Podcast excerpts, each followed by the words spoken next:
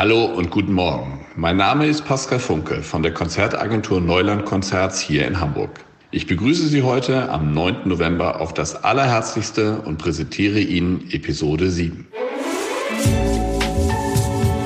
Bäcker am Morgen. Alles, was die Stadt bewegt. Der tägliche Podcast vom Hamburger Abendblatt. Unsere Stadt kommt irgendwie nicht zur Ruhe. Innerhalb weniger Tage zwei schreckliche Ereignisse. Erst der Vater, der mit Waffengewalt versucht, einen Sorgerechtsstreit am Flughafen zu seinen Gunsten zu entscheiden. Dann gestern der nächste Zwischenfall mit einer Waffe. Zwei Jungs der Stadtteilschule Blankenese bedrohen anscheinend eine Lehrerin. Und dann hat einer von diesen beiden Typen eine Schusswaffe gezogen, also eine Handfeuerwaffe, auf die Lehrerin gerichtet und sie sozusagen bedroht. Alle Infos dazu von unserem Polizeireporter André Zanfakili. Ab morgen endlich wieder Dom. Was haben sich die Veranstalter denn Neues ausgedacht? Dass der Arm so lang ist, dass er sogar über die Besucher und Besucherinnen ausschwenkt. Das bedeutet, wenn man da ganz entspannt über den Dom entlang geht, dann hat man plötzlich über sich diese Gondel. Damit Sie wissen, ob sich ein Besuch auf dem Dom lohnt, bekommen Sie gleich eine Übersicht von unserer Kollegin Luisa Eberhardt. Außerdem sprechen wir mit einem der Organisatoren der Hamburger Gedenkveranstaltung aus Anlass des 85. Jahrestages der Reichspogromnacht. Wir müssen zeigen, dass wir ein anderes Hamburg sind, ein anderes Deutschland sind, dass Jüdinnen und Juden in der Stadt sichtbar und erlebbar ein Teil der Gesellschaft sind. Und dabei stellt sich auch die Frage, warum für viele überraschend eine ganz bestimmte Person bei dieser so wichtigen Gedenkfeier dabei ist. Am Wochenende die Geiselnahme auf dem Flughafen und dann gestern Mittag platzt die Nachricht rein, irgendwas ist an der Stadtteilschule in Blankenese, eine Waffe im Spiel, im Klassenzimmer, eine Lehrerin bedroht, genaues wusste man nicht. André, du hast jetzt die neuesten Informationen. Was ist da gestern passiert? Ja, also das hat angefangen in der äh, Stadtteilschule Blankenese. Da ist am Vormittag sind zwei Jungen in einen Klassenraum gekommen, wo gerade eine Lehrerin eine achte Klasse unterrichtet hat. Und einer dieser Jungen hat eine Waffe gezogen, auf die Lehrerin gerichtet, sie bedroht und dann sind die abgehauen. Äh, darauf ist ein riesen Polizeieinsatz angelaufen. Und zwar hat man so eine Amoklage angenommen. Dafür gibt es ganz konkrete Pläne, sowohl auf Seiten der Schule wie auch auf Seiten der Polizei. Es waren nachher 400 Beamte im Einsatz. Die Schüler hatten sich in den Klassenräumen verbarrikadiert mit den Lehrern. Diese Schule wurde von Spezialkräften durchsucht die Täter gesucht haben, haben sie aber nicht gefunden. Dann war gegen 15 Uhr diese Schule evakuiert und man wusste aber zu dem Zeitpunkt nicht genau oder wusste nicht, wer, wer die beiden Gesuchten sind. Und wie ist die Geschichte am Ende ausgegangen? Dann gab es eine zweite Bedrohungslage in der Mendelssohnstraße in Bahnfeld, auch in einer Schule. Das lief vergleichsweise ab. Und äh, dort ist dann auch ziemlich schnell Alarm geschlagen worden. Und dann haben Zivilfahnder noch in Tatortnähe vier Jungs, äh, zwei Zwölfjährige, einen 13- und einen 14-Jährigen stellen können.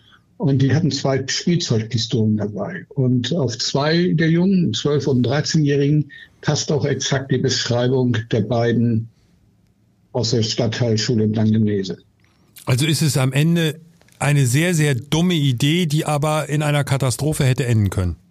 Das hätte natürlich in einer Katastrophe enden können, auch, auch für die Jungen. Halt, ne? Also so eine Amoklage, wenn Polizisten da reingehen, die sind schwer bewaffnet und die rechnen natürlich mit dem Schlimmsten. Und wenn man dann äh, auf die trifft und das ist meinetwegen schummrig und man kann nicht sofort sehen, dass das Kinder sind oder sind Waffen im Spiel, dann kann sowas auch blitzschnell böse ausgehen.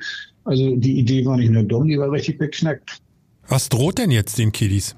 Also Kiddies ist jetzt so ein bisschen verharmlosend gesagt, aber da, da, darauf kommt man ja, weil sie sind ja nicht die, sie sind ja relativ jung, sind ja fast noch klein. Ja, also den, den äh, Kindern, also den beiden 12 und den 13-Jährigen strafrechtlich, strafrechtlich gar nichts. Die sind nicht strafmündig. Der 14-Jährige, der kann natürlich strafrechtlich belangt werden. Das würde nach dem Jugendstrafrecht passieren. Da ist natürlich der Erziehungsgedanke im Vordergrund. Das heißt, da wird nicht viel bei rumkommen. Allerdings kann es sein, dass die Polizei sagt, vorsätzlich ausgelöster Einsatz, äh, wir stellen mal die Kosten in Rechnung. Und dann könnte das sehr, sehr teuer werden, weil wenn man überlegt, dass da 400 Beamte im Einsatz waren, Polizeihubschrauberkreis, es kommt ja noch Feuerwehr dazu, äh, mit Notärzten, Rettungswagen, was da so alles in Bereitstellung ist, dann ist das natürlich schon eine Hausnummer. Nun kann aber auf der anderen Seite auch niemand erwarten, dass äh, man immer einen Blick dafür hat oder die Erfahrung hat zu beurteilen, ob es eine Spielzeugpistole ist oder nicht. Also das ist ja am Ende des Tages natürlich besser, es kommt so ein Einsatz zustande, als dass er einmal, dass einmal zu wenig die Polizei gerufen wird. Oder wie siehst du das? Ja, die Lehrerin, die wird dann natürlich ziemlich blass gestanden haben und angenommen haben, dass das eine scharfe Waffe ist. Wenn die von Anfang an davon, ausge davon ausgegangen wäre, dass es eine Spielzeugwaffe wäre das, glaube ich, auch mit eingeflossen. Also die wird sich echt bedroht gefühlt haben. Und viele Spielzeugwaffen, ne, nicht jeder ist Kenner von Waffen, äh, das, das sieht man im Zweifelsfall ja gar nicht. Ist die echt oder nicht? Und ausprobieren würde ich das auch nicht wollen. André, wir hatten erst am Wochenende diese Gefahrenlage am Flughafen. Jetzt hatten wir eine ähnliche Situation, die am Ende dann doch nicht so gefährlich war, aber trotzdem zuerst schien sie ja so. Haben wir das nur so ein Gefühl, dass sich das sowas häuft oder ist das jetzt einfach Zufall? Also es wird Zufall sein. Wir hatten ja auch noch diesen Großeinsatz äh, auf der Baustelle mit dem tödlichen Arbeitsunfall, wo mehrere Arbeiter ums Leben gekommen sind. Äh, das ist natürlich total ungewöhnlich. Aber das, die Sachen haben ja überhaupt nichts miteinander zu tun. Also es ist Zufall. So eine Stadt gibt es halt im Zweifelsfall her. Und für die Polizei sind das natürlich Unmengen von Überstunden. Und das jetzt noch in so einer Zeit, wo auch diese ganzen Demonstrationen sind, die oder die verbotenen Demonstrationen, was man ja auch durchsetzen muss, wo ja Hundertschaften, sage ich mal, rund um die Uhr im Einsatz sind. Das ist eine irre Belastung. André, du bist jetzt seit 38 Jahren als Polizeireporter unterwegs. Ich will das jetzt nicht als dummen jungen Streich abtun, bitte beileibe nicht, aber ist dir sowas schon mal untergekommen oder passiert das ständig? Also wenn man ehrlich ist, kommt es immer mal wieder vor. Wir hatten so einige Lagen an Schulen, wo, wo irgendwelche Kinder oder Jugendlichen so Mist gemacht haben und dann solche Einsätze heraufbeschworen hat. Und um ehrlich zu sein, in meinem Bereich gibt es nichts, was es nicht gibt. Äh, das sind Dinge, die kann man sich so im richtigen Leben kaum vorstellen. Und ich sage immer, wenn ich das irgendwie irgendwo als Krimi anbieten würde, würden die Leute sagen, vergiss es, ist unrealistisch. André, dem ist nichts mehr hinzuzufügen. Vielen Dank für diese Zusammenfassung von unserem Polizeireporter André Zandt-Wakili hier beim Hamburger Abendblatt. Ab morgen hören wir auf dem Heiligen Geistfeld endlich wieder das hier.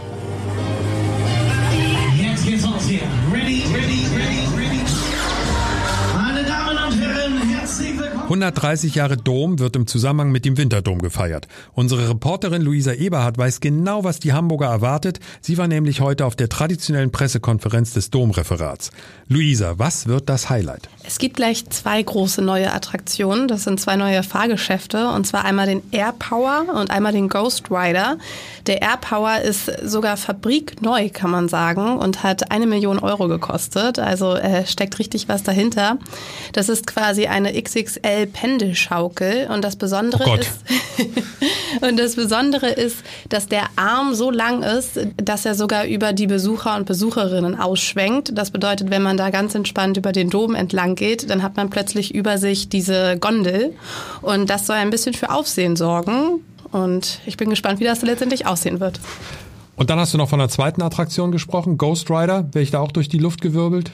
Nee, richtig durch die Luft gewirbelt wird man nicht. Er erinnert aber tatsächlich an den Breakdancer. Also es sind kleinere Gondeln, die drehen sich um sich selber, die drehen sich zur Seite. Und das Besondere ist, dass sie sich auch über Kopf drehen und man so über den Kopf sehr nah am Boden lang geschleudert wird quasi. Oha. Ja. Okay. Was, was, wie sieht's denn mit den Preisen aus? Ist ja auch nicht ganz unwichtig. Familien werden sich jetzt schon wieder Gedanken machen, können wir uns das überhaupt leisten, auf den Dom zu gehen mit unseren Kindern? Die Preise sollen sich zum Sommerdom jetzt nicht verändert haben. Das ist die einzige Ansage, die es wirklich gibt. Konkrete Preise wurden nicht genannt, aber das liegt auch daran, dass sich die Preise bei den Händlern unterscheiden. Das bedeutet, für eine Bratwurst kann man 4 Euro zahlen oder 4,50 oder 5 Euro. Man muss so ein bisschen die Augen offen halten. Was gesagt wurde, ist, dass der Glühwein zwischen 3 und 4 Euro kosten soll. Morgen startet der Winterdom und Sie, liebe Podcast-Hörer, wissen jetzt schon, was Sie an großen neuen Fahrgeschäften erwartet, dank unserer Reporterin Luisa Eberhardt. Heute ist ein besonderer Tag, ein Tag, der gerade jetzt in Anbetracht der politischen und gesellschaftlichen Situation nach dem brutalen Überfall auf Israel durch die Terrororganisation Hamas so unendlich wichtig ist. Wir sind uns bewusst, jüdisches Leben ist seit dem Naziregime noch nie wieder in unserem Land so bedroht gewesen, wie wir es aktuell erleben. Und wir alle müssen uns fragen, ob wir genug tun, um uns dieser Gefahr entgegenzustellen. Heute vor 85 Jahren fand die sogenannte Reichspogromnacht in Deutschland statt. In der Nacht vom 9. auf den 10. November 1938. Daniel Schäffer, Vorsitzender des Stiftungsrats Bornplatz-Synagoge hier in Hamburg, hat deshalb zusammen mit der jüdischen Gemeinde eine Gedenkveranstaltung für heute Nachmittag organisiert. Daniel, heute Morgen bei uns am Telefon. Vielleicht kannst du uns zum Einstieg noch einmal kurz zusammenfassen, was damals in dieser besagten Nacht in Nazi-Deutschland passiert ist. Der 9. November, das ist der Tag, an dem die Nationalsozialisten im Jahre 1938 mal getestet haben, wie weit können sie gehen, wie weit können sie jüdische Mitbürger, wie weit können sie Nachbarn, Freunde, Bekannte drangsalieren, ja, auch ermorden. Denn das passierte am 9. November. Die Nazis zogen durch die Städte, auch in Hamburg, und brannten die Synagogen nieder. So auch an der Bornplatz-Synagoge. Die Bornplatz-Synagoge war einst die größte Synagoge Nordeuropas. Sie stand im Herzen des Grindelviertels. Sie war eine stolze, eine schöne Synagoge. Sie wurde im Zuge der Pogrome des 9. Novembers geplündert, alle Wertgegenstände bis zum heutigen Tag gestohlen und verloren gegangen. Sie wurde niedergebrannt und später musste sogar noch die jüdische Gemeinde auf eigene Kosten dieses Gebäude abreißen und das Gelände wurde ihnen enteignet. Man nannte das Arisieren. Und nun heute die Gedenkveranstaltung, zu der ihr einladet. Und ich finde, das ist eine sehr, sehr wichtige Veranstaltung. Es wäre vor allem auch wünschenswert, dass ganz, ganz viele Hamburger sich die Zeit nehmen und dorthin gehen. Sag mal kurz, was ihr vorbereitet habt. Hamburgerinnen und Hamburger, bitte kommt, ihr seid eingeladen. Wir sind gemeinsam Hamburg und wir wollen gemeinsam diesen Tag begehen. Es ist der 85. Jahrestag der Reichspogromnacht, der Schrecken und der Gewalt gegenüber Juden. Und heute ist es so dringend und notwendig wie schon seit vielen, vielen Jahrzehnten nicht mehr. Wir müssen zeigen, dass wir ein anderes Hamburg sind, ein anderes Deutschland sind, dass Jüdinnen und Juden in der Stadt sichtbar und erlebbar ein Teil der Gesellschaft sind. Und da schließen wir uns, Sebastian, nicht sofort an. Deswegen haben wir auch gesagt, dass wir in unserem Podcast unbedingt mit dir darüber sprechen wollen. Eine Frage möchte ich dir stellen. Ich bin wahrscheinlich nicht der Einzige, der dich das gefragt hat. Es ist doch sicherlich für einige überraschend, dass ihr als Gast und Rednerin Luisa Neubauer habt. Und das ist umstritten. Ich will einmal kurz sagen, warum. Sie hat im Namen des deutschen Zweigs von Fridays for Future die Hamas und ihre Morde verurteilt, ganz klar. Aber sie hat sich nicht vom internationalen Zweig von Fridays for Future getrennt. Da müssen wir ja nur einmal ganz kurz anreißen, diese unfassbaren Posts und Äußerungen von Greta, die sind einfach inakzeptabel. Und da frage ich mich schon, was ist der Hintergrund, warum ihr sie eingeladen habt? Dass Menschen auf die Straße gehen, dass sie sich einsetzen, dass sie sich engagieren für unsere Gesellschaft, ist wichtig. Und es ist großartig, dass so viele Schülerinnen und Schüler dies tun und für das Klima auf die Straße gehen. Dass das Klima aber in der Vergangenheit auch missbraucht wurde, um andere politische Äußerungen zu propagieren das ist fürchterlich. Besonders fürchterlich, wenn das in Antisemitismus und Anti-Israelismus mündet, wie Friday for Future es international schon getan hat. Wir möchten Luisa Neubauer die Möglichkeit geben, hier Zustellung zu beziehen. Wir möchten ihr die Gelegenheit geben, Eltern, aber auch Schülerinnen und Schülern zu sagen, wofür Fridays for Future in Deutschland steht. Und wir erwarten von ihr gegen Antisemitismus und gegen den Hass auf Israel. Das ist ja durchaus eine mutige Entscheidung, wenn du gar nicht weißt, was, in welche Richtung das geht. Wir geben ihr die Chance, sich zu positionieren. Wir glauben fest daran, dass diejenigen, die aktiv sind, die Fridays for Future in Deutschland gestalten, nicht antisemitisch sind und auch dagegen kämpfen werden und einstehen werden. Dass der Hass und die Gewalt, wie wir sie momentan auf den Straßen erleben, aber eben auch auf den Schulhöfen, wo viele Schülerinnen und Schüler sich auch befinden, dass hier ein klares Zeichen kommt. Diese Möglichkeit geben wir ihr, aber wir haben auch diese Erwartung. Wie sieht's eigentlich aus mit der Rückmeldung von anderen, ich sag mal Promis? Und ich spiegel dir auch mal meinen Eindruck, den ich habe. Also jetzt auch vielleicht in Verbindung mit eurer Veranstaltung morgen. Es gibt eine Reihe von Promis, die sind in der Regel bei absolut wichtigen Themen wie Klimawandel oder Gleichberechtigung und ähnlichem sofort zur Stelle. Ich will die Themen auch gar nicht gegeneinander ausspielen oder aufrechnen. Du hast ja eben auch den Klimawandel mit ins Spiel gebracht. Aber wenn es um den Staat Israel geht, dann suche ich diese bestimmten Personen immer mit der Lupe. Und ich sag mal als große Ausnahme Iris Berben, die für mich eine absolute Ausnahmeerscheinung ist bei ihrem Engagement. Aber sonst sieht es ja das ist ein bisschen bitter mit den deutschen Promis, finde ich gerade, wenn es um den Staat Israel geht. Oder täuscht mich mein Eindruck und du hast eine ganz andere Erfahrung gemacht? Ich bin komplett enttäuscht von vielen, vielen Prominenten, aber insbesondere aus der Kunst- und Kulturszene. Wenn das Wort Israel fällt, dann fällt auch sofort Ja, aber. Bei Israel werden ganz andere Maßstäbe angesetzt. Bei Israel hat man Angst, dass man seine Peer Group, seine Interessengruppe verliert. Wenn wir uns anschauen, was an TikTok-Meldungen und Berichten an Hass über Israel verbreitet wird, ich sehe dort viele Kulturschaffende, die sich eben nicht ausreichend informieren. Und wenn israelische Bürgerinnen und Bürger vergewaltigt werden, wenn Kindern der Kopf abgeschlagen wird, dann ist das ja aber. Es ist und bleibt Antisemitismus und Terror und jeder anständige Mensch der muss aufstehen. Daniel, du wirst das nicht ändern können, aber ein Satz von Politikern geht mir ziemlich auf den Geist und den hört man in, immer wieder, sobald irgendwo ein Mikrofon an ist oder sie eine Kamera sehen, dann kommt diese, wie ich finde, hohle Phrase, weil sie einfach nicht stimmt. Für Antisemitismus ist auf Deutschlandstraßen kein Platz. Die Wahrheit ist ja leider eine ganz andere. Also ich werde oft gefragt, Mensch, Daniel, was kann man tun gegen Antisemitismus? Und zuletzt auch von unserem Bürgermeister. Und ich äh, sagte ihm, haben wir einen Spiegel?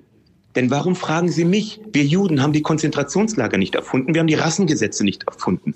Wir haben den Hass und die Gewalt gegenüber Juden nicht erfunden. Es sind die Nichtjuden, die ihn erfunden haben und es sind die Nichtjuden, die dafür verantwortlich sind, dass er verschwindet. Und das ist jeder und jede Person. Und dass das bis heute in Deutschland nicht der Fall ist und wir wieder so eine Form von Gewalt und Hass sehen, dass Menschen jüdischen Glaubens Angst haben, in eine jüdische Schule zu gehen, dass jüdische Sportvereine nicht antreten können, weil sie nur unter Polizeischutz Fußball spielen können. Das ist ein Armutszeugnis und dafür ist die Gesellschaft verantwortlich und dazu gehören auch die Prominenten und die Politiker. Es wird zu wenig und es wird vor allem das Falsche getan. Juden zu hassen, das beginnt zu Hause und in der Schule. Strengt euch an, so schwer ist das nicht. Daniel, es ist ein sehr leidenschaftlicher Appell und das Ganze wird ja heute sozusagen in die Öffentlichkeit dann auch getragen. Um 16.30 Uhr, sag noch einmal wo? Um 16.30 Uhr am Grindelhof Dort steht der Josef-Karlebach-Platz. Dort ist der Bornplatz, der Ort der ehemaligen Synagoge. Und dort werden wir stehen, hoffentlich mit vielen Hamburgerinnen und Hamburger gemeinsam, um ein Zeichen zu setzen gegen Gewalt, gegen Hass und gegen den Antisemitismus. Viele Redner sind dabei, unter anderem auch unser Bürgermeister. Wir drücken euch erstmal die Daumen für das Wetter, ist in Hamburg ganz wichtig. Und dann natürlich darauf, dass viele Besucher kommen, um ein klares Zeichen in dieser furchtbaren Zeit zu setzen. Vielen Dank, Daniel. Danke euch.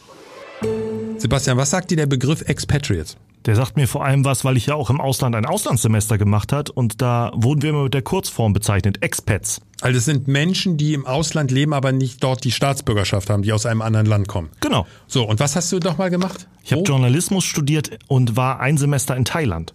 Deswegen bist du so ein guter Redakteur, weil du Journalismus studierst. Das wusste ich jetzt noch gar nicht. Ich dachte, ich, du hast Geschichte und Politik studiert. Das habe ich angefangen. Und das hast du aufgehört? Das habe ich nicht zu Ende gemacht. Wie viel Semester?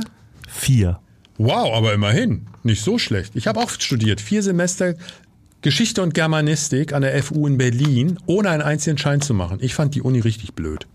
Ich fand die Uni super und ich habe auch ein paar Scheine gemacht. Also du warst ein Expatriate in Thailand. Ja. Und das hat Spaß gemacht. Das war super und deswegen fliege ich da auch so gerne hin. Ach so, das ist eins deiner Urlaubs, deiner bevorzugten. Ich, ich lerne hier richtige Podcasts was über dich. Ja, weil ich nie ein Hotel zahlen muss, weil ich da Freunde habe. Ach was, du hast Freunde. Auch das hätte ich nicht gedacht. Wie auch immer, wir bekommen ja jeden Tag so eine Übersicht für unseren Podcast. Also für alle Podcasts macht jeder, der einen Podcast macht, kriegt, kriegt am nächsten Tag die Zahlen. Das ist wie die das Einschaltquote. Dashboard. Genau. Und da steht dann drin, wie viele dich gehört haben, wie viele über welche Plattform dich gehört haben, ob die über Spotify dich gehört haben, über Apple. Und du siehst auch, von wo deine Hörer kommen. Und unsere Hörer kommen natürlich mehrheitlich aus Hamburg und Umgebung, ist ja völlig logisch, warum sollte man sich das sonst anhören. Aber was mich völlig überrascht, ist völlig überrascht, wir werden in ganz vielen Ländern, die weit weg sind zum Teil, auch gehört. Und das sind doch garantiert Menschen, die dort arbeiten oder gerade im Urlaub sind oder wie du im Ausland studieren. Ist da, doch höchstwahrscheinlich, oder? Da gehe ich auch von aus. So, oder eine dritte Gruppe, Na? die habe ich nämlich kennengelernt, als ich dort studiert habe. Menschen, die Deutsch lernen. Die hören sehr gerne Podcasts ah, oder Sendungen oder gucken bei YouTube irgendwelche Sendungen. Also, also das machen sind, die schon sehr gerne. Wir sind so eine Art Podcast für die Volkshochschule. Goethe-Institut sollte uns mal ausstrahlen. Im Endeffekt ja. Ja, so ähnlich. Ne? Und jetzt sage ich dir noch die Länder, in denen wir gehört werden. Weil wir wollen uns bei diesen Menschen nämlich ausdrücklich mal bedanken. Das finde ich doppelt gut. Es könnte ja auch sein, dass Menschen im Ausland im Urlaub sind und einfach sagen, ich habe Sehnsucht nach Hamburg und uns dann hören. Also USA, Spanien, Portugal, Österreich, Schweiz, Australien, Frankreich, Dänemark und Niederlande. Großartig, oder? Ich rufe nochmal in Thailand an und bitte uns Dann haben dort wir zu hören. auch eine. Ja, das wäre spannend, das jetzt mal nachzukontrollieren, ob das denn funktioniert. Ich werde morgen mal Bescheid sagen. Ja, das wäre das wär mega. Und dann gucken wir mal, ob wir tatsächlich einen Hörer in Thailand haben. Also an alle, die uns dort hören, ein riesiges Dankeschön. An alle, die uns abonniert haben, ein riesiges Dankeschön. Und auch an alle hier in Hamburg und Umgebung, die uns hören, natürlich ein riesiges Dankeschön. Es macht mega Spaß. Es macht sogar Spaß mit dir, Sebastian. Und ich freue mich, dich wiederzusehen. Wir sehen uns schon morgen wieder. Ja. Und, liebe Hörer, wir hören uns morgen wieder und zwar um 6 Uhr. Bye, bye. Ein Podcast von Funke. Weitere Podcasts vom Hamburger Abendblatt finden Sie in unserer Abendblatt Podcast App und auf abendblatt.de slash podcast.